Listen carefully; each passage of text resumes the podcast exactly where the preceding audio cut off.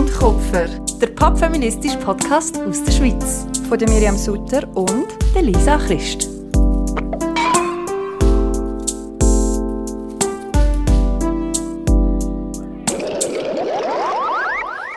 Herzlich willkommen zu einer neuen Folge Faust und Kupfer.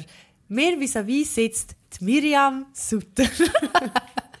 wow, jetzt bin ich gerade ein bisschen überfordert mit dieser professionellen Anmoderation. Ähm, herzlichen Dank, Lisa, für die schöne Begrüßung.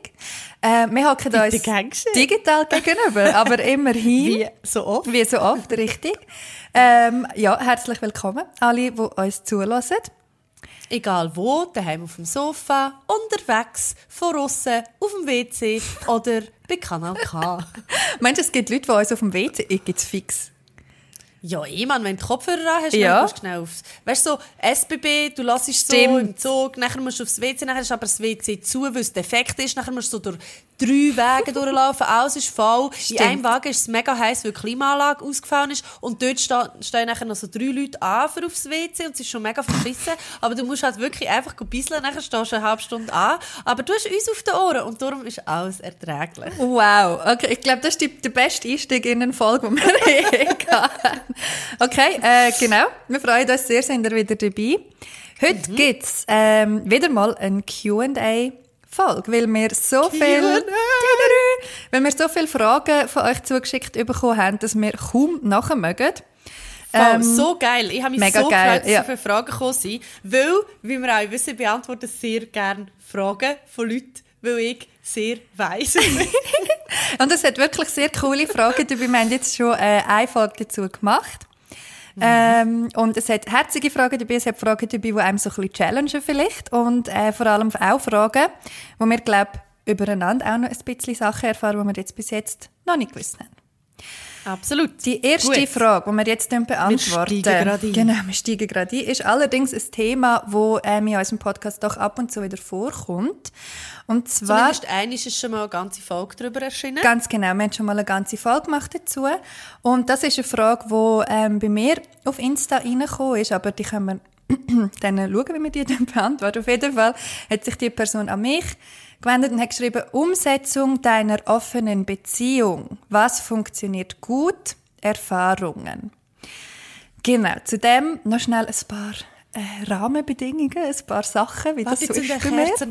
Nein. ähm, vielleicht lassen uns Leute auch in der Badwanne, bei so einem romantischen mm. Candlelight Bubble Bath. Oh mein Gott, wow. ich wünschte mir so fest, dass ich eine Badwanne Ich hätte. auch. Ich habe leider keine. Ich hätte so ah. gerne eine. Ja, kurzer, mm. kurzer Schwenker. Okay, Sagt gut. uns doch auch, wo das ihr Was ist der komischste Ort, wo ihr unseren Podcast schon mal gelassen Schon gelassen? Während dem Sex? Oh. Weißt du, es gibt Leute, die während dem Sex in den Podcast oh. hören. Das fände ich wirklich komisch. Kollegen, wenn ihr das oh. macht und Kolleginnen, dann don't. Sagen es uns aber. You're doing something wrong. ja, also Pleasure and Education. Ja, auf jeden also Fall. Zwar auf die gleiche, auf die, gleichzeitig muss ich auch sagen, es ehrt mich natürlich sehr, Extrem. dass ihr unseren Podcast während dem Sex Vielleicht während dem Vorspiel. Ja. Kann ich mir jetzt so vorstellen. dass man so sagt, so, hey, komm, wir hören einen feministischen Podcast, um so abzuchecken, ob es gegenüber mm. auf, gleichen, auf der gleichen Wellenlänge Und dann kann man so ausgehend von dem so anfangen diskutieren. Dann findet man sich hure hot, weil man die gleichen Meinungen und hat. Dann und läuft so. er halt noch. Ah, wow. Und dann fängt man so an knutschen und dann, ja, und dann ja. laufen wir vielleicht im Hintergrund. Und irgendwann ist man so voll mit bei der Sache und merkt dann so, ja, jetzt ist es vielleicht ein komisch, dass sie jetzt hintertragen über ältere geredet Aber hey, you do you. Hey, you do you. Genau. Auf jeden Fall geht es um äh, meine offene Beziehung jetzt bei dieser Frage. Äh, und was funktioniert gut und Erfahrungen. Genau. Also zu dem noch schnell, falls man jetzt die Folge äh, nicht gelassen hat oder mich noch nie gehört hat, über das reden. Ähm, ich habe die offene Beziehung, würde ich sagen, seit boah, etwa drei Jahren oder so.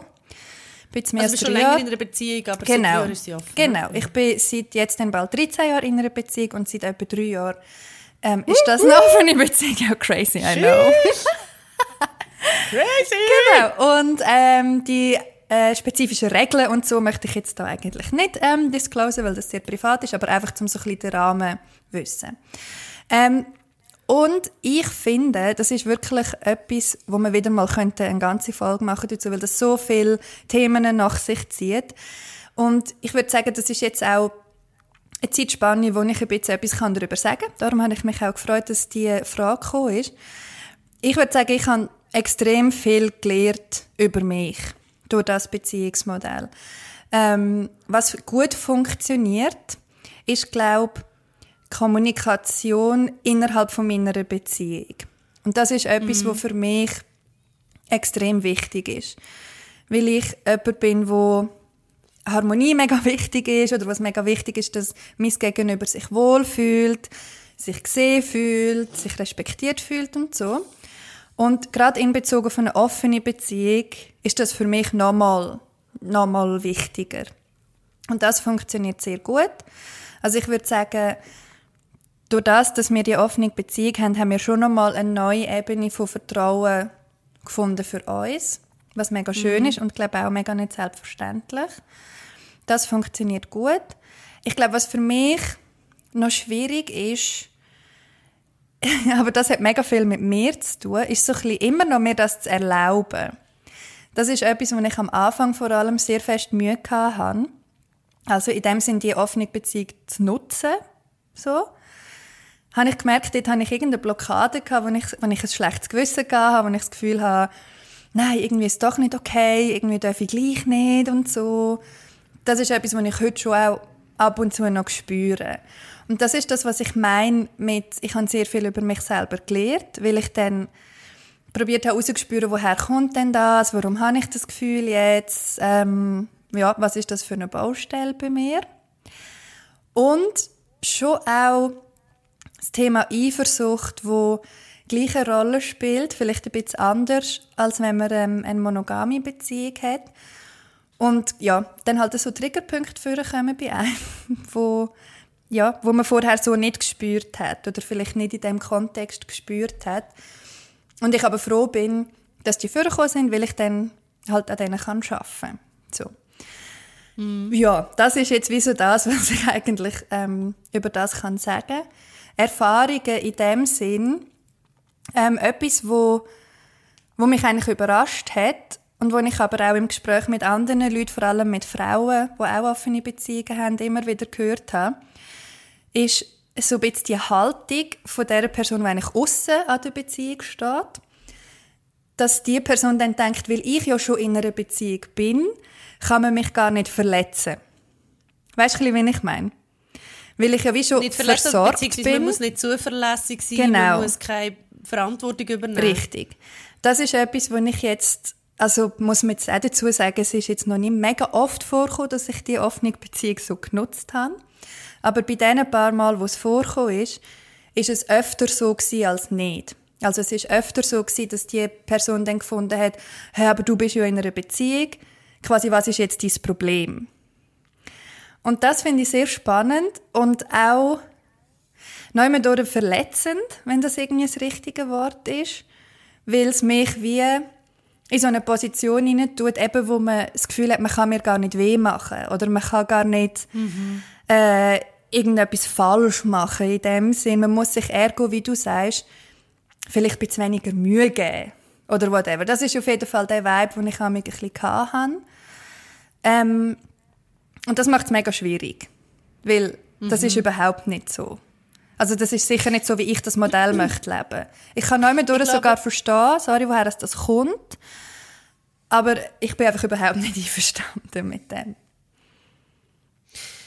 Voll, ich glaube grundsätzlich, also ich, eben, ich bin ja nicht in einer Beziehung, äh, darum bin ich auch nicht in einer, ich bin in einer offenen Beziehung mit mir selbst. Mm. Auf jeden Fall, ähm, glaube ich, es gibt wie so verschiedene Sachen, die du jetzt angesprochen hast, wo ich auch ähm, vielleicht noch mal so ein bisschen rauszoomen betrachten und wo ich einfach würde sagen, offene Beziehung grundsätzlich schon mal ist ja etwas, wo es, kann, es gibt wahnsinnig viele Modelle, die mhm. offen sind. Mhm. Ähm, und es gibt auch Modelle, die dann trotzdem noch hierarchisch sind. Es gibt Modelle, die poly sind. Mhm. Also es kommt auch immer noch darauf an, weißt, ob, wie gewichtest du Beziehungen, was für Regeln tust du innerhalb von deinen Beziehungen, wenn es mehrere sind, definieren und das muss man ja immer zusammen mit dem Gegenüber ausarbeiten. Mhm.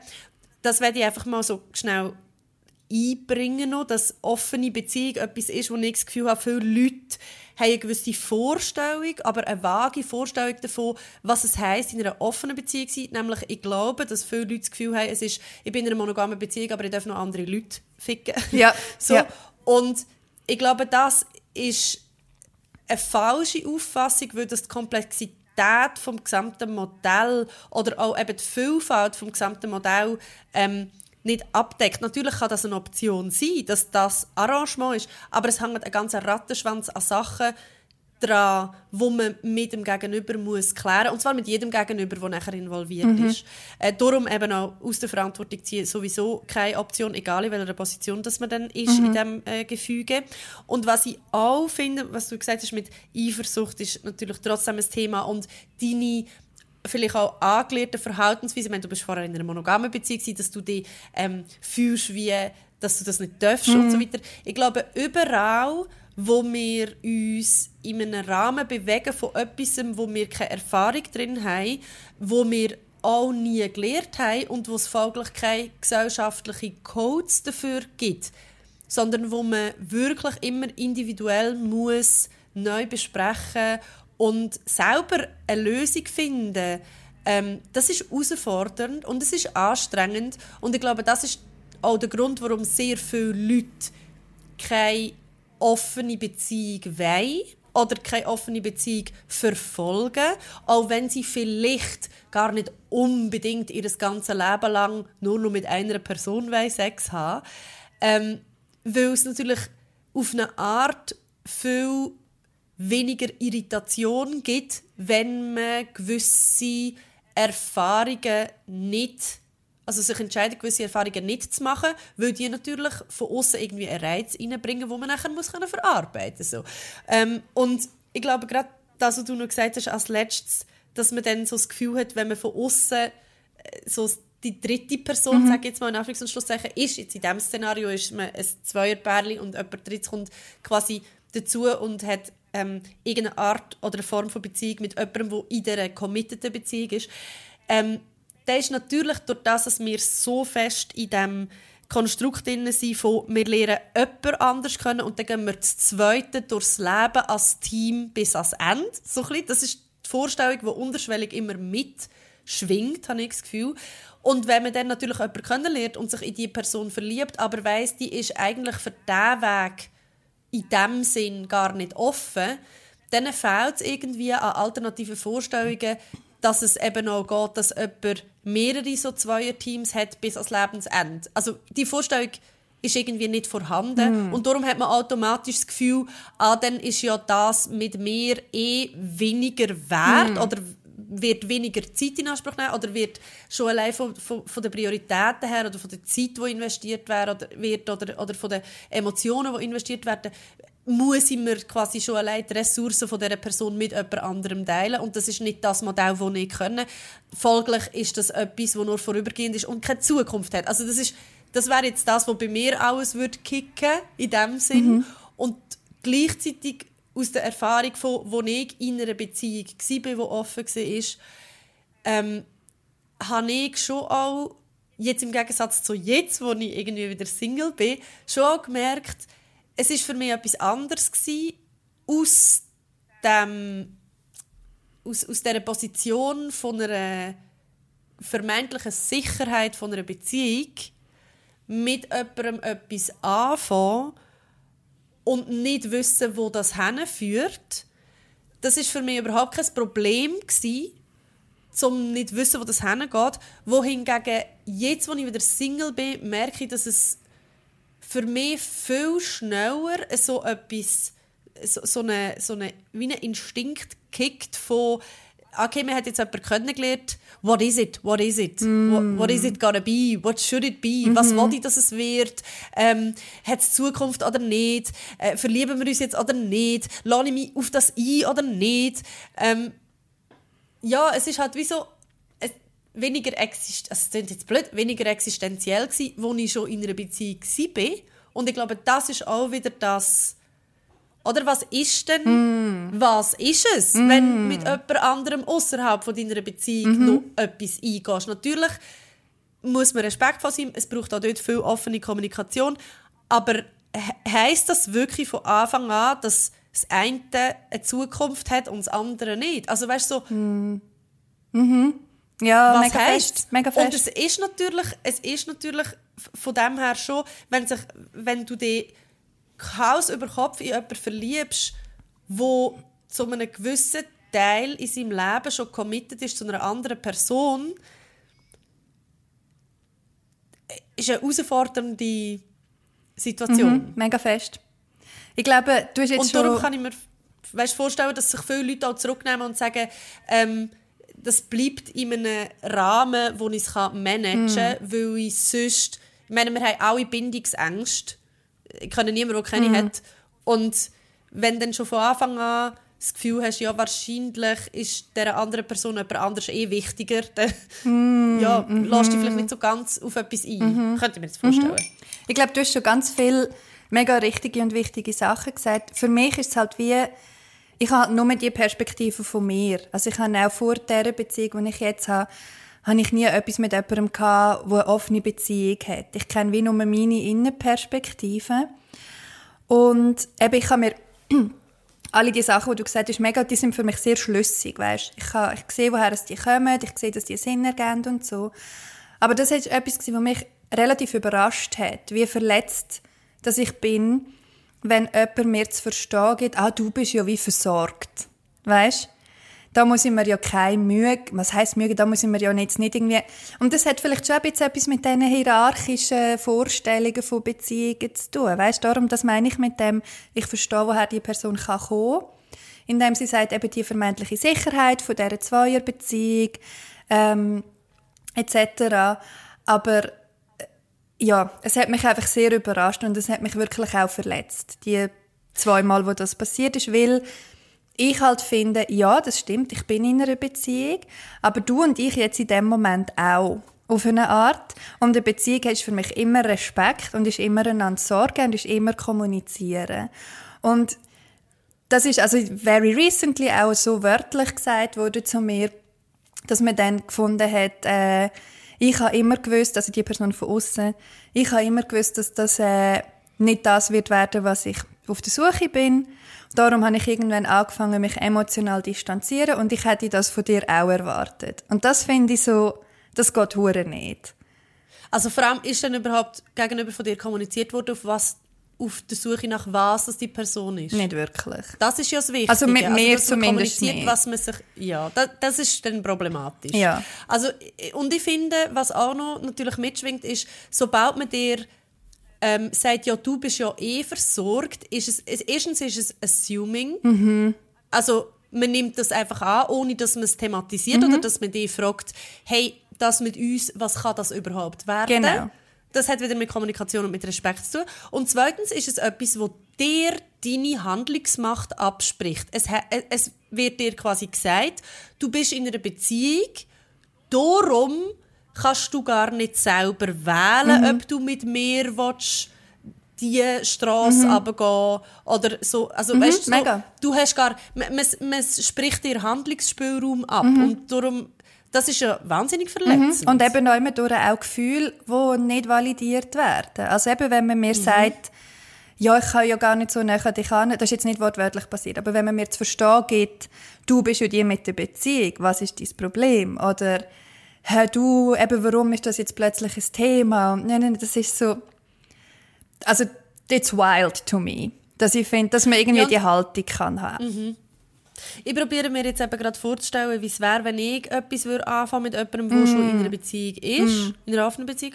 Und bei mir ist das mega, also bei mir löst das mega, ich habe hab schon mit ein paar Leuten so Dates gehabt, wo das so war. Und bei mir löst das so zwei sehr gegensätzliche Arten von Gefühlen aus. Und zwar auf die erste Seite ist es ein mega, also eben, ich, ich date hauptsächlich Männer, ich rede jetzt von Männern. Ähm, grundsätzlich löst das bei mir schon mal aus, erstens, wenn jemand in einer offenen Beziehung ist, ähm, wo funktioniert, dann gehe ich, das ist natürlich auch Assuming, aber ich gehe dann davon aus, weil die Person die kann kommunizieren und die ist schon in einer Beziehung, was tendenziell dafür spricht, dass sie eine Beziehung führen kann. Und das ist ja eine Qualität, die ich auch suche. Mm. Und darum ist das etwas sehr Anziehendes, mhm. weil das grundsätzlich ein, Erf ein Erfahrungswert ist, wo dann die Person wahrscheinlich hat, wo ich als Qualität einschätze. Checki. Gleichzeitig spielt natürlich mega fest das Gefühl auch rein von das, was ich mir wünsche von einer Beziehung, ist das überhaupt möglich, wenn noch jemand Drittes involviert mm. ist. Mhm. Und was aber auch noch dazu kommt, je nachdem, je nach Lebensphase, je nach Situation, kann es auch wahnsinnig entlastend sein, wenn du weißt, du bist nicht die einzige Person, wo emotional irgendwie verfügbar ist oder sich mm, so mm kümmert. Mm -hmm, also es ist ja wie so, -hmm. wenn zum Beispiel, äh, gehen wir mal weg von der sexuellen mhm. Beziehung, sagen wir irgendwie, du hast eine Freundin oder einen Freund, der sonst niemand hat, das ist ja auch mega viel Pressure. Mm, so. Mega fest. Mega wenn fest. du mal keine Zeit hast. Ja, ja, ja, ja. So, oh absolut. Gott. Absolut. Ja, ich glaube, zum, langsam, so, eben, wie gesagt, man könnte eine ganze Folge ähm, über das machen. Mhm. Ähm, aber nur weil das auch noch in der Frage steht, das Wort Umsetzung, ähm, und das jetzt immer wieder ein bisschen das Thema war, eben wie du am Anfang gesagt hast, es gibt so viele verschiedene Formen, eine offene Beziehung zu leben. Es gibt so viele verschiedene Regeln, die Menschen miteinander abmachen und bla bla bla. Bei mir ist es so, dass jetzt ohne zu persönlich zu werden, weil es halt nicht nur mich betrifft, ich finde das bei dem Thema immer ein bisschen schwierig, ähm, aber es ist wie möglich, wie ich ja eingangs erklärt habe, dass ich die gleiche Person mehrmals treffe. So, das gibt ja zum Beispiel auch Modelle, wo das nicht vorgesehen ist. Also wo dann das Paar sagt, hey, nur One-Night-Stands oder nur einmal Sex haben mit jemand anderem oder so. Bei mir ist das nicht so. Sprich, durch das ist die Tür natürlich mm. schon off, viel mehr, oder? Mm. Dass man sich da eben die Fragen muss stellen, die wir jetzt besprochen haben. Wenn du das Modell natürlich anders lebst, dann ist die Gefahr, in Anführungszeichen, ein bisschen kleiner. Es kann dir auch der Ermelin noch einmal, aber es ist ein bisschen kleiner. So. Aber da, so ist das bei mir. Das ist vielleicht noch ein wichtiges Detail. Mhm. Ja, das wäre es so, mal ganz oberflächlich. Gut, dann haben wir diese Frage mal beantwortet. Richtig. Dann machen wir Gut, dann die nächste. Zu einer nächsten oh. Frage. Oh, oh, oh. Ah, jemand fragt. Oh. Umgang mit Bestätigungssuche im Außen, in Klammern daten. Das ist zwar nicht, gar nicht eine Frage, sondern das ist ein Thema, wo man, mhm. wie gehen wir mit dem Bestätigungssuchen um? Mhm. Und natürlich Uff. eben in Klammern, also Bestätigungssuche ja. im Date, also im, im Aussen, also quasi wirklich die spezifische Form Dating. Richtig. Äh, da muss ich jetzt ganz ehrlich sagen, ich bin jetzt noch nicht ganzes Jahr wieder Single und ich hasse Daten. ich, wirklich, es ist nicht, ich, ich mache es nicht gern. Mhm. Ich treffe mich nicht gern mit Leuten, die ich noch nie gesehen habe vorher. Mhm. Warum? Was hast du nicht like gern daran? Genuinely. Ich bin einfach wirklich so, bei mir ist also ich rede jetzt äh, spezifisch von Tinder, Bumble und so weiter, mhm. wo man dann so swiped, nachher hat man die Person aber noch nie live gesehen mhm. und dann trifft man sich, um etwas zu trinken oder bla bla bla. Und für mich ist es wirklich so, also, ich weiß nicht, wie ich es sagen soll, ohne dass ich arrogant wirke, aber für das ist mir meine Zeit zu schade. Ich will wissen, ob es einen Vibe hat, bevor ich einen ganzen Abend investiere. Mm, kann ich so gut nachvollziehen. Weil es ist wirklich so, ich, ich, die, die Dating-Apps sind alle Ehren und so, aber ich gehe viel lieber einfach in den Ausgang und labere dort mit jemandem. Und ich weiss, es ist wie so, wenn du jemanden live siehst, ich weiss innerhalb von zwei Sekunden grundsätzlich, ob ja oder nein. Yes. Das kann sich natürlich in Ausnahmeerscheinungen noch ändern, aber es ist einfach, es ist es hat mit dem Vibe zu tun, es hat mit der Ausstrahlung zu tun, es hat damit zu tun, wie sich die Person bewegt, wie sie sich, wie die Mimik, die Gestik ist, wie sie redet, alles. Und wenn du jemanden live siehst, du weißt gerade sympathisch, nicht sympathisch, ja, nein, mit der Person will in Kontakt kommen oder nicht. Mega fest. Und ja. diese Sachen sind einfach so wichtig für mich und darum Dating ist für mich einfach so, ich weiß auch nicht, ich, ich, ich habe auch nie Dates. So Date ist für mich auch so etwas mega Aufgeladenes. Mm. Date heisst für mich immer so, okay, wir machen jetzt ein Date und dann muss man sich parat machen und schön machen, dann geht man zusammen essen und mm. es hat dann wie so einen Ablauf und ich, also das ist jetzt auch ein bisschen Haarspäterei mit dem Begriff wahrscheinlich, aber bei mir wäre es eher Umgang mit Bestätigungssuche im Aussen, das, das passiert ja bei mir schon auch und das brauche ich auch regelmäßig, aber oh, ja, und manchmal greife ich auch auf Tinder und Bumble und so zurück, aber eigentlich nur, wenn ich es muss. ähm, es passiert immer mal wieder, aber am liebsten habe ich es eigentlich schon im Optimalfall, wenn es sich einfach ergibt. Mhm. Und nachher kann man ja dann gleich schon mal sagen, ich finde die cool, machen wir mal etwas ab mhm. oder so. Mhm. Und das wäre dann eigentlich Daten, so in mhm. dem Sinn. Ähm, und ja, das brauche ich regelmäßig. Mhm. Das ist etwas so. Also eben, während der Beziehung kann es viel weniger gebraucht natürlich, wenn man die Bestätigung dann innerhalb von der Beziehung bekommt. Aber jetzt ist es schon wieder so, es ist der Single-Modus und wenn man eine gewisse Regelmäßigkeit in körperlichem Kontakt pflegen muss man einen gewissen Aufwand betreiben. Äh, und Aufwand im Sinn von, man muss lernen, damit umgehen, wenn es nicht passiert und easy sein mit dem. Und man muss auch wirklich sich manchmal einen Kiki-Arsch geben, um rauszugehen. Mm. Go out there. Mhm. Gang in Ausgang. Mhm. Gang ins Theater. Äh, so, gang an Ort, wo es Leute mhm. hat. Mhm. Weil du lernst niemanden kennen, wenn du einfach daheim mhm. bleibst. Mhm. Das ist so ein bisschen... Ah, sehr spannend, ja. Kann ich aber sehr gut nachvollziehen, alles, was du sagst. Ich bin auch so... Also wenn ich... Bumble ist ja nach wie vor meine App of Choice. ich bin jetzt auch schon länger nicht mehr mega aktiv gewesen, aber wenn, dann auf Bumble.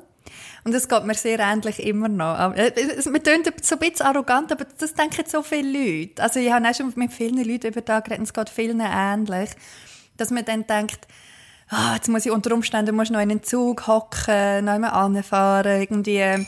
Oh Gott. Am Anfang so du, als würdest du dich mega Niemals, interessieren. Man, nie fucking mal. Ich wohne in Aarau. Ist, ich tue sicher niemand auf Date in Aarau. Ja, aber das Schlimmste ist ja einfach, wenn, ich habe das schon so oft, also so oft, einfach zu oft, weil ich finde, einiges zu erleben ist zu oft, aber ich habe es schon mehr als einiges erlebt, dass ich mit jemandem, dann, wo, auch vor allem, als ich noch jünger war, mit jemandem abgemacht habe und nachher kommst du so an den Ort, wo du abgemacht hast und du siehst eine Person auf dich zulaufen und du denkst so, Nein. Nope, never gonna happen, not in your fucking wildest dreams. Und nachher ist es aber so ein Dude, der dich offensichtlich irgendwie hot findet und nachher die Eier, ich meine, ich bin sehr bold. Aber dann die Eier haben, innerhalb von fünf Minuten zu sagen, hey, im Fall, mm. das wird nichts, ist so assi. Also, weißt so, ja. und ich habe das dann auch schon gemacht. Mhm. Aber egal wie nett du es sagst, es ist nicht easy. Und nachher Voll. sagen die meisten ja dann noch so, ja, wenn wir gleich noch etwas trinken, ja, ja. können sie noch easy ja, nehmen. Und dann denkst du so, eigentlich fucking nicht. Eigentlich würde ich jetzt lieber heim Fernsehen schauen. Ähm, aber meistens ist dann auch, dann gehst du etwas trinken und dann gehst du halt irgendwann wieder heim und denkst, ja, es ist jetzt wirklich aufs Gleiche rausgekommen, ob ich einfach daheim geblieben wäre mm. oder das gemacht hat. Aber dort bin ich nachher wie so, yeah, well. Mega. No. Mega. Ich glaube, für mich ist eben noch spannend jetzt, weil für mich die Frage ein bisschen etwas anderes ausgelöst hat, als ich sie gesehen habe. Mm. Und zwar ist für mich das Thema eben Bestätigung von außen auch wenn in Klammern Daten steht, ist für mich mega aktuell im Moment. Das ist eine von diesen Baustellen, die eben, die ich vorher ein bisschen beschrieben habe, die aufgekommen ist für mich aufgrund von dieser offenen Beziehung. Makes sense. Ähm, und zwar, ich muss ein ganz bisschen ausholen, aber es gibt ja verschiedene Attachment Styles, äh, verschiedene Arten und Weisen, wie man Bindungen eingeht und was für Ängste dass man, dass das für äh, halt bei einem, wie man mit diesen Ängsten umgeht etc. Und ich bin ein unsicherer, also ein anxious Attachment ähm, Style Mensch. Das heißt, ich habe Verlustängste zum Beispiel fest. Ich habe oft Angst, dass ich ähm, nicht genüge oder dass wenn eine Verbindung zu Ende geht, dass ich dann die Schuld bin. Also, dass ich etwas falsch gemacht habe oder eben, dass ich nicht genug bin, etc. Ähm, mega tolle Baustelle, die sich da auf, aufgemacht hat, aber auch gut, weil dann kann man sie ja auch bearbeiten. Ähm, aber es ist wichtig, um das zu wissen, dass das bei mir so ist, weil ich innerhalb von meiner Beziehung mich sehr, sehr sicher fühle. Und das von Anfang an so war, weil mein Partner offenbar ein Secure Attachment Style Mensch ist, also jemand, der eine sichere, ähm, sichere Verbindungen kann eingehen kann. wenig Ängste um sind, keine Vermeidungstaktiken um sind und so und das darum gut mit mir funktioniert. So, wenn ich aber außerhalb von dieser Beziehung mich bewege, dann bin ich halt mega ängstlich, mega verunsichert und dann kicken die Sachen voll rein, -hmm. oder? -hmm. Und -hmm. ein großer Teil von dem ist halt für mich die Bestätigung von außen. Weil ich so unsicher yes. bin, muss ich konstant bestätigt, bestätigt werden. werden. Und yes. damit ich die Bestätigung überkomme, mache ich Sachen, die für mich nicht gesund sind. Und das habe ich aber alles müssen lernen. Also ich habe die, die Muster gelernt, äh, erkennen bei mir. Ich habe gelernt, eben, woher kommen die wahrscheinlich, was brauche ich anstatt dessen, weil es einfach nicht gesund ist in der Long Run, dass du auf lange Sicht jemand das lässt, lässt erledigen weil nur du kannst dir die Bestätigung geben. Das oder? nicht outsourcen. Genau. Ja. Und das ist etwas, wo man in der Theorie so ein bisschen weiss vielleicht oder sich auch schon mit dem auseinandergesetzt hat, aber etwas, was für mich extrem schwierig ist, weil ich manchmal das Gefühl habe, ich weiß gar nicht, wie ich mir das selber wirklich geben kann. Also, dass ich mir da wie neue Tools muss aneignen muss. Was auch mega spannend ist und interessant, weil unter dem Strich ist es ja es sich um sich selber kümmern, was sowieso etwas ist, wo man, glaube immer wieder ein bisschen muss üben und weiterentwickeln und so. Absolut. Aber es ist für mich im Moment ein sehr großes Thema. Also, mhm. ich muss da auch irgendwie gut auf mich schauen und gut schauen, wenn ich jetzt es ist jetzt ähm, im Moment nicht so, dass es das Aussen ganz aktiv gibt äh, in meinem ähm, Datingleben in dem Sinn. Aber ich werde jetzt wie mit dieser neuen Perspektive in, in das hineingehen und sagen, hey, du musst auf dich sorgen, du musst aufpassen, dass das nicht wieder so fest die Abhängigkeit von dem Aussen stattfindet, oder? Mhm. Das ist jetzt alles ein bisschen abstrakt, aber ich finde, ja, für mich ist das ein Thema im Moment und ich finde es uh, anstrengend und mega schwierig, aber mega wichtig für mich. Also ich spüre das auch. Wenn ihr mögt, gebt uns doch eine gute Bewertung oder empfehlt den Podcast weiter. Natürlich freuen wir uns auch über finanzielle Unterstützung. Den Link zu unserem Patreon findet ihr in den Show Notes. Und falls ihr keine Ausgabe mehr verpassen wollt, drückt doch auf Abonnieren oder Folgen, je nach Podcast-Plattform. Also ich, ich, fühle das auch sehr, was du gesagt hast. Ich kann das mega nachvollziehen, mir geht das ähnlich. Ähm, ich muss auch sagen, gerade wenn man so daran denkt, was ich für einen Beruf habe, ist natürlich Bestätigungssuche im Aussen gehört extrem fest zu meinem Alltag. Mhm. Also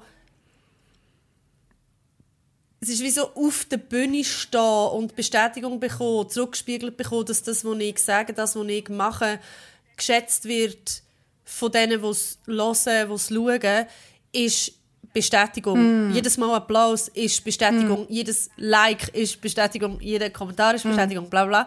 Ähm, und das ist, also ich glaube grundsätzlich, eben, die Apps und so, die checken ja auch, dass wir so funktionieren. Mhm. Und ich finde grundsätzlich, es gibt immer wieder die Leute, die sagen, ja, du musst dir das alles aus dir selber können geben, du musst dir selber gut genug sein und so. Und das ist wahr, es ist mega wichtig, dass man an sich selber schafft, im Sinne von, dass man an der Selbstliebe schafft und das an der Selbstakzeptanz schafft. Aber das heißt nicht, dass man sich selber immer genug sein kann. Weil Menschen sind soziale Wesen Mega. und wir brauchen ein soziales Gefüge, wo uns das Gefühl von Sicherheit, von Geborgenheit und auch von Legitimität und von so, so actually ähm, Existenz gibt. Mm, also, mm -hmm. wenn ich immer nur allein bin und nie jemanden gesehen, also, ich, als ich mal allein war, bin reisen, hat es mal eine Phase gegeben von eineinhalb Tagen, wo ich mit niemandem geredet habe. Und irgendwie nach eineinhalb Tagen habe ich so den Punkt erreicht, wo ich mich gefragt habe, existiere ich überhaupt? Mm, Im Sinne von, wenn du mit niemandem redest, wenn du nichts raussendest und wenn du quasi immer nur eine unbekannte Person bist, wo eben, ich bin dann irgendwo am Reisen gewesen, bin noch durchgelaufen und habe das Gefühl gehabt, ich hinterlasse jetzt bei niemandem da irgendwie einen bleibenden Eindruck. Ich bin für alle nur irgendein unbekanntes Gesicht. Und dann ist wie so die Frage, gibt es mich überhaupt, wenn es mich nicht gibt im mm. Austausch mit anderen Leuten? Es, ich glaube, es gibt, ähm, es gibt äh, ähm, wie sagen wir, ähm, Seiten von unserer Persönlichkeit, die nur im Austausch mit einem Gegenüber zum Vorschein kommen. Mhm. Und das ist jetzt ein bisschen weit ausgeholt aber grundsätzlich Bestätigung im Aussen und Bestätigung von innen hängen auch mega fest zusammen. Das heißt, wenn du ein Umfeld hast, wo dir Geborgenheit und Sicherheit gibt und wo du weißt, die Beziehungen sind stabil und sie wären theoretisch vorhanden, dann ist es auch viel einfacher zum Alleine sein. Mm. Es gibt so eine Studie von kleinen, wo so ein kleines Kind, wo auch noch nicht reden kann und so, wo weißt, wo noch am Schnacken ist, Schnacken, so das gutes Wort. Schnacken, wo er so am, am Umkrabbeln ist und am Schnacken ist. Ähm, wenn's ma also das, das Kind kann in einen Raum mit Spielzeug kommen und die Mami steht im Ecke und das Kind beschäftigt sich voll easy mit diesen Spielsachen selber. Wenn die Mutter rausgeht, sobald das Kind merkt, dass die Mutter nicht mehr um ist, fängt es an zu schreien, es kommt in einen Zustand von Panik, bla bla bla und so weiter. Und sobald die Mutter aber wieder tot ist, kurz das Kind ähm, beruhigt hat, kann sich wieder mit sich selber beschäftigen. Und das bringt mega das auf den mm. Punkt, den wir, glaube ich, alle als Erwachsene auch noch haben. Wenn wir wissen, wir sind in einem stabilen Umfeld, in einem sicheren Umfeld, wo uns die Bestätigung, falls wir sie brauchen, gibt, wo uns im Fall von, dass es nötig ist, auffällt, dann ist es easy zum allein vorhanden sein und auch das Selbstbewusstsein für sich selber pflegen. Aber aus dem Nichts kommt nichts. Es geht mega Hand in Hand. Mm. Und ich glaube, ich finde das auch noch wichtig, weil es wird immer wieder so gesagt, ja, du darfst dich nicht abhängig machen. Und natürlich, es gibt einfach einen Mittelweg. Es gibt einen Weg, wo es gesund ist und es gibt, irgendwann wird es ungesund. Aber es gibt auch immer wieder Phasen, wo man viel besser mit sich selber klarkommt und es gibt Phasen, wo man mehr Unterstützung braucht vom Umfeld. Hm. Und es hat sich irgendwie mhm. die Waage gehalten mhm. und was ich, was, was ich finde, was jetzt da vielleicht beim Daten äh, noch so äh, mitschwingt, ist, was auch bei deiner Antwort mitgeschwungen hat, ist so, dass ähm, ich habe früher oft gemerkt, ich kann gerade nicht auf mich selber schauen. Also, und dann habe ich, äh, habe ich, anstatt dass ich probiert habe, vielleicht zu meiner Mami zu gehen oder zu Freunden, Freundinnen zu gehen, ähm, zu einem Gefühl zu gehen, wo vielleicht nicht so exciting war, aber irgendwie so, habe ich dann mein Wohlbefinden komplett in die Hände von jemandem absolut Fremdem gelegt. Meistens von irgendeinem Mann, wo ich dann Sex hatte. Und bin dann so über, über einen Weg von ähm, ich gehe jetzt in Ausgang, bin irgendwie sexuell attraktiv und nehme jemanden mit heim habe ich probiert, irgendwie so, anstatt dass ich mich um mich selber kümmere, das so jemand anderem in die Hand zu legen. Was natürlich völlig blöd war, weil die Person das erstens gar nicht gewusst und zweitens kann mir nicht irgendjemand auffahren, wo ich kein Vertrauen mhm. dazu habe, wo ich gar nicht können. Also eben das Outsourcen, mhm. wenn es dann, das geht dann in eine problematische Richtung. Du hast jetzt so. ganz, ganz, ganz eine super Zusammenfassung uh, gemacht. Mega, mega gut. wo ich alles kann unterschreiben kann. Äh, auch sehr existenzialistisch zum Teil. Das gefällt mir natürlich. Aber, ähm, ja, I'm a philosopher. ähm, genau, aber voll, wie du sagst, ich glaube, absolut, also der Mensch ist keine Insel. Ähm, wir brauchen alle unser soziales Konstrukt um uns herum. Ähm, mega. Und eben, wenn es auf eine gesunde Art passiert, dann soll man das auch immer können annehmen und können geniessen und so. Das ist mega fest so. Und wie du ähm, ausgeführt hast, das ist, glaube das, was dann zum Problem wird, wenn man es abhängig macht von jemandem, wo man weiß, das ist nicht ein Ort, wo mir das kann geben. Es wird niemals... Oder wo man das will geben. Oder wo man das möchte geben, Oder wo genau. man überhaupt mal darüber kommuniziert genau. hat, dass man das genau. braucht. Also ich laufe so. da eigentlich ja. immer wieder ein bisschen die gleiche Wand rein. Das ist bei mir auf jeden Fall ähm, ein Muster, wo ich erkannt habe und wo ich ähm, jetzt in Arbeit hineinstecke. Und wo ich auch froh bin, dass ich das erkannt habe und dass sich das so gezeigt hat, auch wenn es furchtbar schmerzhaft auch war. Weil eben, es hängt ganz, ganz, ganz, ganz, ganz viel an dem Thema dran. Aber ähm, ja, let's ride. Da können wir dann vielleicht in einem Jahr mal ein Update machen, wie, ich, wie mir das gelungen ist bis dann. yes.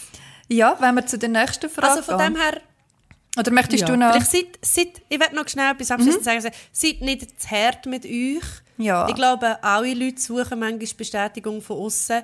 Aber wenn ihr merkt, dass ihr nachdem, dass ihr die Bestätigung gesucht habt und quasi das gemacht habt, wo euch eine Bestätigung geben nachher unglücklicher oder weniger bestätigt seid oder euch schlechter fühlt, dann mal genauer hinschauen, weil dann ist es vielleicht nicht die richtige Adresse, um die Bestätigung zu bekommen. Sehr richtig. Unterschreibe ich zu 100 Prozent. Nice. Ja, wir haben Zeit, würde ich sagen, für noch eine Frage. Da geht in eine ganz andere Richtung. Soll ich sie vorlesen? Mhm. Lies doch du dir okay. vor. Es ist eine zweiteilige. Es ist eine zweiteilige, genau. Wie schätzt ihr euer weibliches berufliches Netzwerk ein und was braucht es für mehr Schwesternbünde? Schwesternbünde ist so Anführungs- und Schlusszeichen. Finde ich sehr eine schöne Frage. Mhm. Eine mega wichtige Ja. Frage. Mm, Also Miriam, wie schätzt du dein berufliche weibliche Netzwerk ein? ähm, ich muss im Fall sagen, es ist wirklich noch also die Fragen sind darum eben auch so cool, weil man selber sich muss Gedanken machen über Zeug, wo man sich vielleicht noch gar nicht so viel Ja. Gedanken gemacht hat. Das sind wirklich gute Fragen, wir haben eine gute Community. Shoutout! Mhm. Shoutout, Shoutout! mega fest. Shoutout! Mega fest. Ähm, hey, mein weibliches berufliches Netzwerk ist, je älter dass ich werde oder je länger dass ich als Journalistin arbeite, für mich wichtiger geworden. Ähm, und zwar aus verschiedenen Gründen. Einerseits, eben, das habe ich in einer anderen Folge schon mal angesprochen, bin ich, als ich Journalistin wurde, bin ich so Anfang 20 gewesen. Also relativ jung. Ähm, und habe mich sehr fest an männlichen Vorbildern orientiert. Weil es auch wenig weibliche Vorbilder gegeben hat, noch zu dieser Zeit. Das ist jetzt auch schon über zehn Jahre her. Oder zumindest nicht in dem Bereich, wo ich spannend gefunden habe. Ähm, mich hat mega das angezogen, das Investigative, auch das ganze Journalismuszeug hat mich mega interessiert. Oder auch in der Literatur, die Formen hat mich immer sehr fasziniert. Und ich habe dann erst viel später gelernt, dass es in diesem Bereich durchaus auch Frauen gegeben hat. Also gerade in den USA, wo die Form ja geprägt worden ist, sind das eigentlich Frauen gewesen, die federführend sind.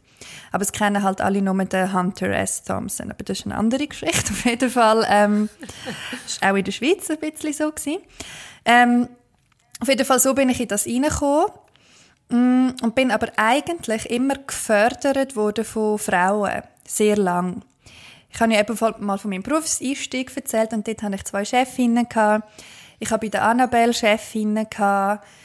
Äh, Ich habe eigentlich im grössten Teil von meiner journalistischen Laufbahn habe ich Frauen die entweder meine Chefin sind oder mich einfach so irgendwie gefördert haben. Auch Mentorinnen und so.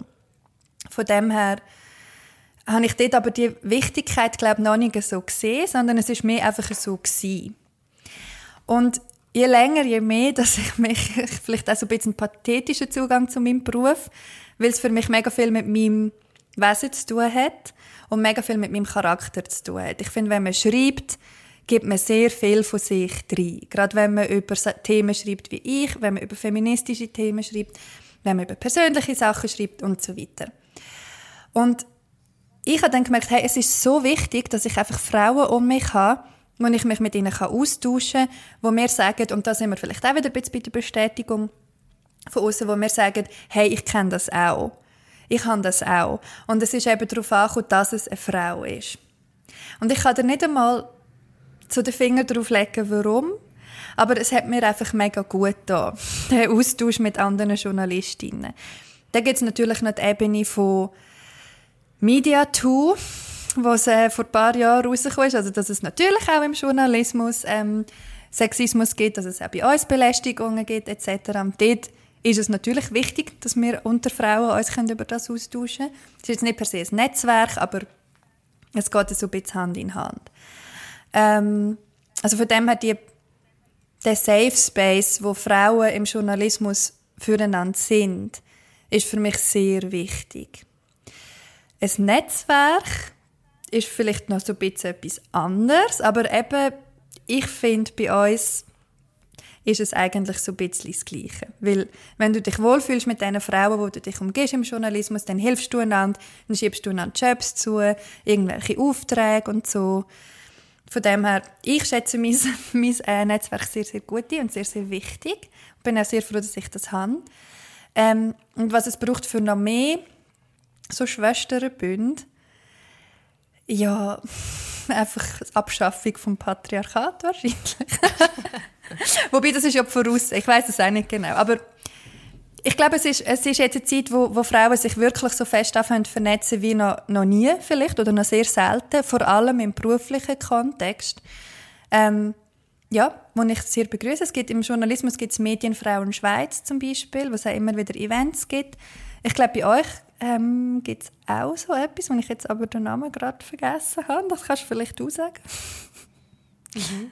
Ja, also grundsätzlich, wie schätze ich mein weibliches berufliches Netzwerk, es hat sich auch parallel zu, was du sagst, extrem krass entwickelt in den letzten Jahren. Eben, wir haben innerhalb der Slam-Szene haben sich die Slam Alphas gegründet. Das ist ein Verein zur Förderung von Frauen und Mädchen im Poetry Slam, beziehungsweise mittlerweile von Flinta-Personen im Poetry Slam. Der ist im deutschsprachigen Raum äh, übergreifend, also Deutschland, Österreich, Schweiz, Südtirol, Liechtenstein. Und ähm, das hat enorm fest geholfen für Sichtbarkeit, das hat enorm fest geholfen für das Netzwerken, äh, für den Austausch untereinander. Es ist auch immer noch viel am Gehen mit äh, regionalen Treffen organisieren. Man probiert es immer wieder. Es ist natürlich ein organisatorischer Aufwand. Niemand hat Zeit, um sich darum zu kümmern. Und das geht nachher auch gerade so ein bisschen ins Gleiche, wie was braucht es für mehr Schwesternbünde. Ähm, grundsätzlich es ist ein Aufwand, den man muss betreiben muss, äh, wo auch betrieben wird. Es gibt auch gerade jetzt da, schweizweit gibt es äh, so ein paar WhatsApp-Gruppen ähm, für Frauen, die auf der Bühne stehen, wo eben, wenn jemand einen Job nicht annehmen kann, dass der dort geschrieben wird. Man macht sich darauf aufmerksam, wenn irgendwo Ausschreibungen sind für irgendwelche Projekte und so weiter und so fort. Man unterstützt dann gegenseitig, man kann Erfahrungswerte austauschen, wenn man zum Beispiel etwas erlebt hat, was nicht okay war oder so. Ähm, dort muss ich eigentlich sagen, eben, es hat sich viel da, Patti Basler hat auch viel gemacht für das, sie mhm. hat ihre Position sehr fest genützt. Und es passiert viel mehr, wenn Frauen mit einem guten Beispiel vorangehen und halt ihre Jobs, wenn sie es nicht annehmen können, auch immer weiter an andere Frauen geben, Frauen weiterempfehlen, ähm, gegenüber eben auch gerade von Männern im Business Frauen weiterempfehlen und gegenseitig die Programme schauen, gegenseitig die Bücher kaufen, gegenseitig sich aufhypen. Das ist mega wichtig. Das braucht es für mich Schwesterbünde. Und was ich aber auch finde, ist, man sollte unterscheiden zwischen, wir, wir sind professionell auf einer Ebene, weil wir haben den gleichen Job und wir haben ein Netzwerk zusammen und wir wollen uns gegenseitig unterstützen, auch wenn wir vielleicht nicht überall die gleichen Einstellungen haben und uns gegenseitig weiterempfehlen und so ein bisschen von außen am gleichen Strang ziehen. Und es gibt Sachen von ich lehre Frauen in meinem Arbeitsumfeld kennen, die dann auch Freundinnen werden, wo ich auch mehr so persönlich darauf abstützen kann. Mm. Und ich glaube, gerade bei Frauen mm. ist das durch die Sozialisation von und auch durch, also durch die Sozialisation und auch dadurch, dass eben das Private oft politisch ist und das Politische privat und dass viele Frauen jetzt gerade auch auf der Bühne oder so, bei mir ist das Wahnsinn, es verschmilzt wahnsinnig, ähm, was du auch gesagt hast beim Schreiben, du gehst viel Privates drin rein, es geht weit ins Persönliche rein, das, was wir machen. Es ist jetzt nicht so, wie wenn wir vom Morgen früh bis zum Abend spät etwas arbeiten und nachher haben wir das erledigt und nachher beschäftigt es uns nicht mehr, sondern es ist etwas Persönliches. Wir geben Teil unserer Persönlichkeit in unsere Arbeit rein. Und dort ist es mir nachher natürlich auch extrem wichtig, dass ich mich mit Leuten austauschen kann, wo ich weiss, die haben die gleiche Wellenlänge. Und dort, und das muss ich jetzt auch ehrlich sagen, ist das bei mir, sind das sowohl Frauen als auch Männer. Das hat viel mehr auch noch damit zu tun, kommen wir aus dem gleichen Hintergrund, wie lange können wir uns schon, wissen wir, wie wir arbeiten, funktionieren unsere Arten, wie wir arbeiten zusammen. Und das hat dann bei mir weniger mit dem Geschlecht zu tun und viel mehr mit, wie lange kennt man sich schon, mhm. wie ist der Vibe. Mhm. Ähm, aber nichtsdestotrotz merke ich schon auch, dass natürlich gewisse Erfahrungen kann ich mit weiblichen Arbeitskolleginnen viel besser teilen, weil die Ähnliches erleben aufgrund von ihrem Geschlecht. Mm, so. Yes.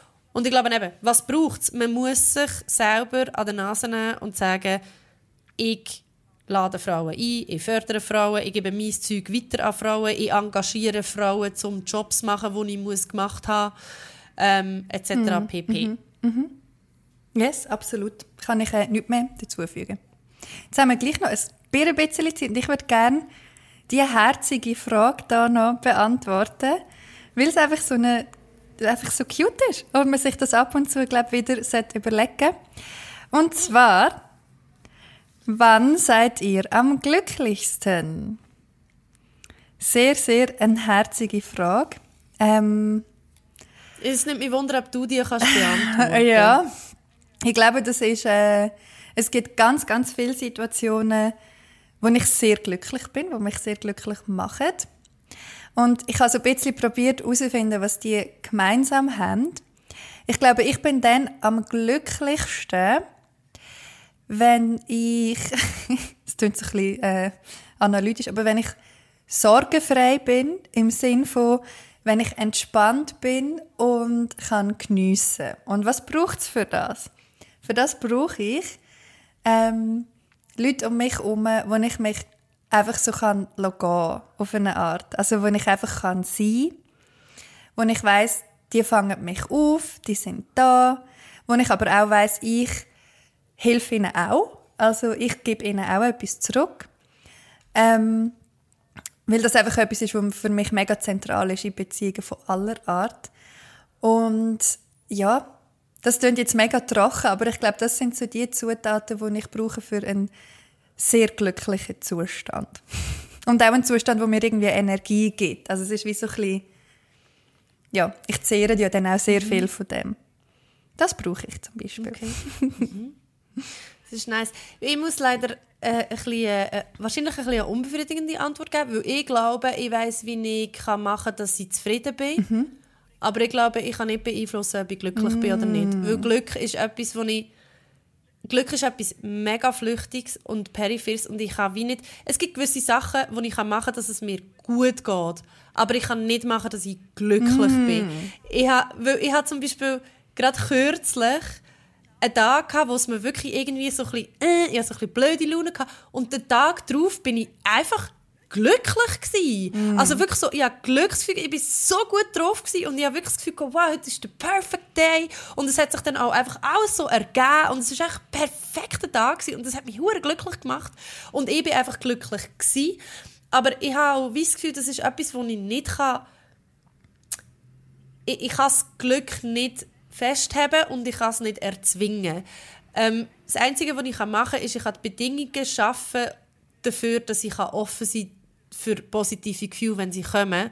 Und das kann ich durch das, dass ich ehrlich bin zu mir selber, auch wenn das manchmal heisst, dass man eben dann nicht so zufrieden ist oder, oder dass man akzeptiert, dass man nicht zufrieden ist, die negativen Gefühle nicht unterdrücken, wenn sie, auch wenn die sind auch flüchtig, aber die, wenn sie kommen, die nicht unterdrücken.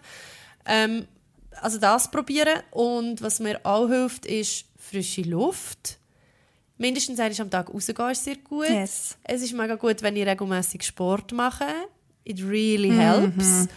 Und regelmäßig essen. Es ist wirklich so, es mega ist so fest. basic Mega shit, fest.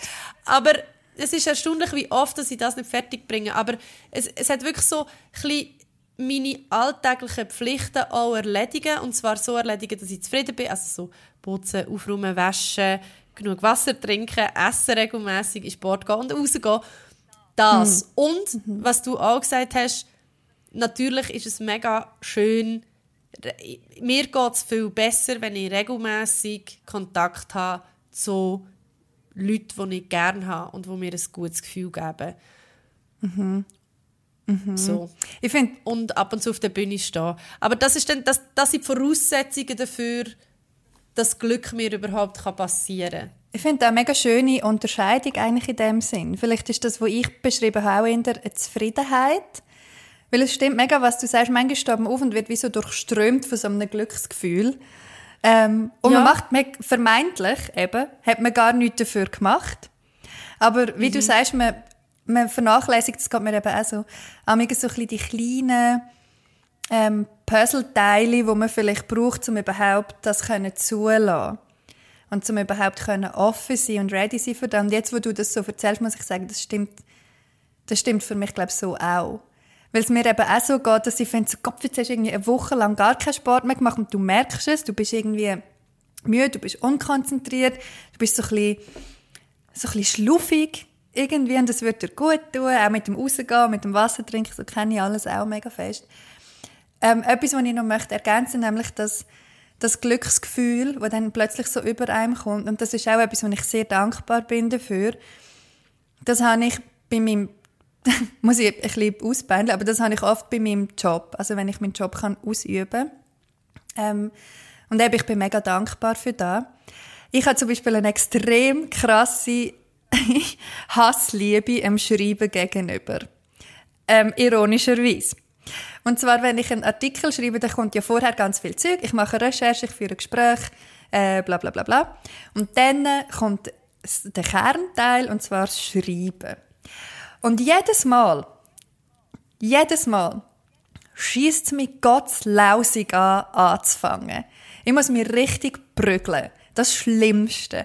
Und manchmal, mittlerweile habe ich das, dass ich so spüre, so, ah, jetzt kommt ein bisschen Wille und Motivation und dann muss ich gerade, dann muss ich gerade anfangen.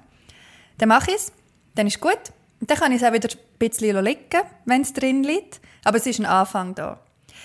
Und dann kommt eine Phase, wo ich am Schreiben bin, je nachdem, was es ist natürlich, je nachdem, wie lang der Text ist, was für ein Thema. Aber dann kommt eine Phase, wo ich es so richtig geil finde und wo ich das Geilste finde ever. Und dann habe ich das Gefühl, bin ich auch so mega voll mit so Glückshormönen und bin dann wie so elektrisiert und finde so, fuck, es ist so geil, dass, ich einfach, dass das einfach mein Leben ist.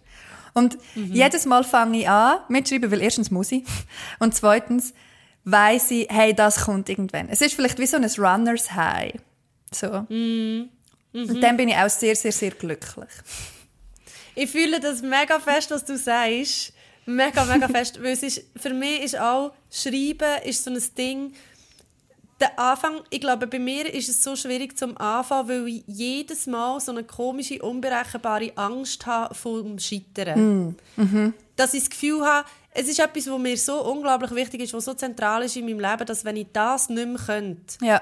würde mich das zerstören. Ja. Und darum habe ich jedes Mal so Schiss davor, dass es vielleicht plötzlich nicht mehr geht oder so. Dass man plötzlich nicht mehr schreiben kann.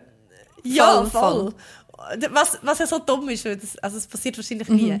Ähm, aber wenn ich dann mal drin bin, und manchmal muss, manchmal muss ich mich auch mega knebeln dazu, manchmal komme ich dann nicht in so ein Runners High, aber das Ding ist auch, ich schreibe an meinem neuen Soloprogramm zur Zeit, wo wir die Folge aufnehmen und ich war schon lange nicht mehr so zufrieden gewesen, weil mich das mega erfüllt. Und es ist auch etwas, wo, wo ich auch mega dankbar dafür bin und so. Es ist Schreiben oder allgemein mein Beruf ist etwas, wo natürlich immer der Anfang ist schwierig. Es ist auch jedes Mal, wenn ich mein Solo spiele, vor dem Spielen denke ich auch jedes Mal, wieso mache ich das? Aber wenn ich dann am Spielen bin, ist es geilst. Mhm.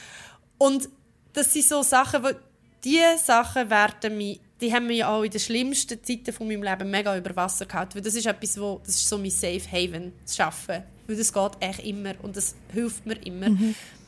Grundsätzlich aber, was ich muss sagen, wo ich am glücklichsten bin, ist auch etwas, was mich eigentlich so high macht, wie keine einzige Droge, nicht der Alkohol, nichts auf der ganzen Welt macht mich so high und so glücklich, wie wenn ich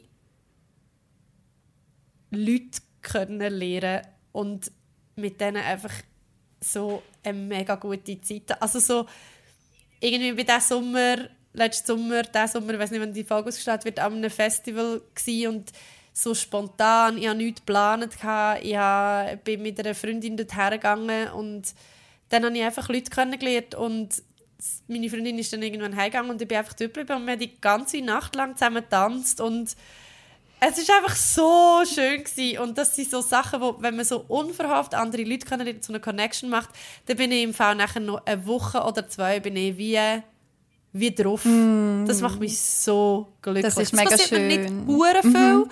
aber ab und zu passiert es und es ist mega mhm. schön. Ich weiß, was du meinst. Das genieße ich auch sehr fest.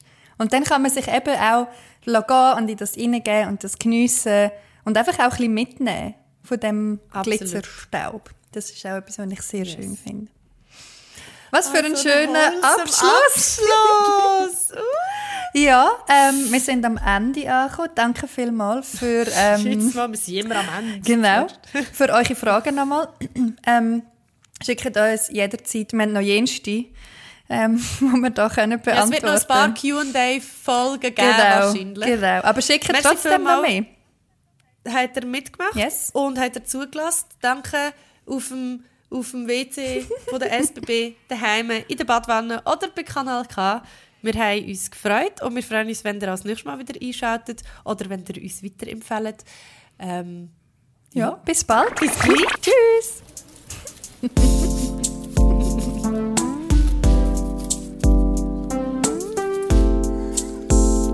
Faust und Kupfer. Konzept und Produktion Lisa Christ und Miriam Sutter. Logo Moscha Huber. Jingle Franziska Staubli.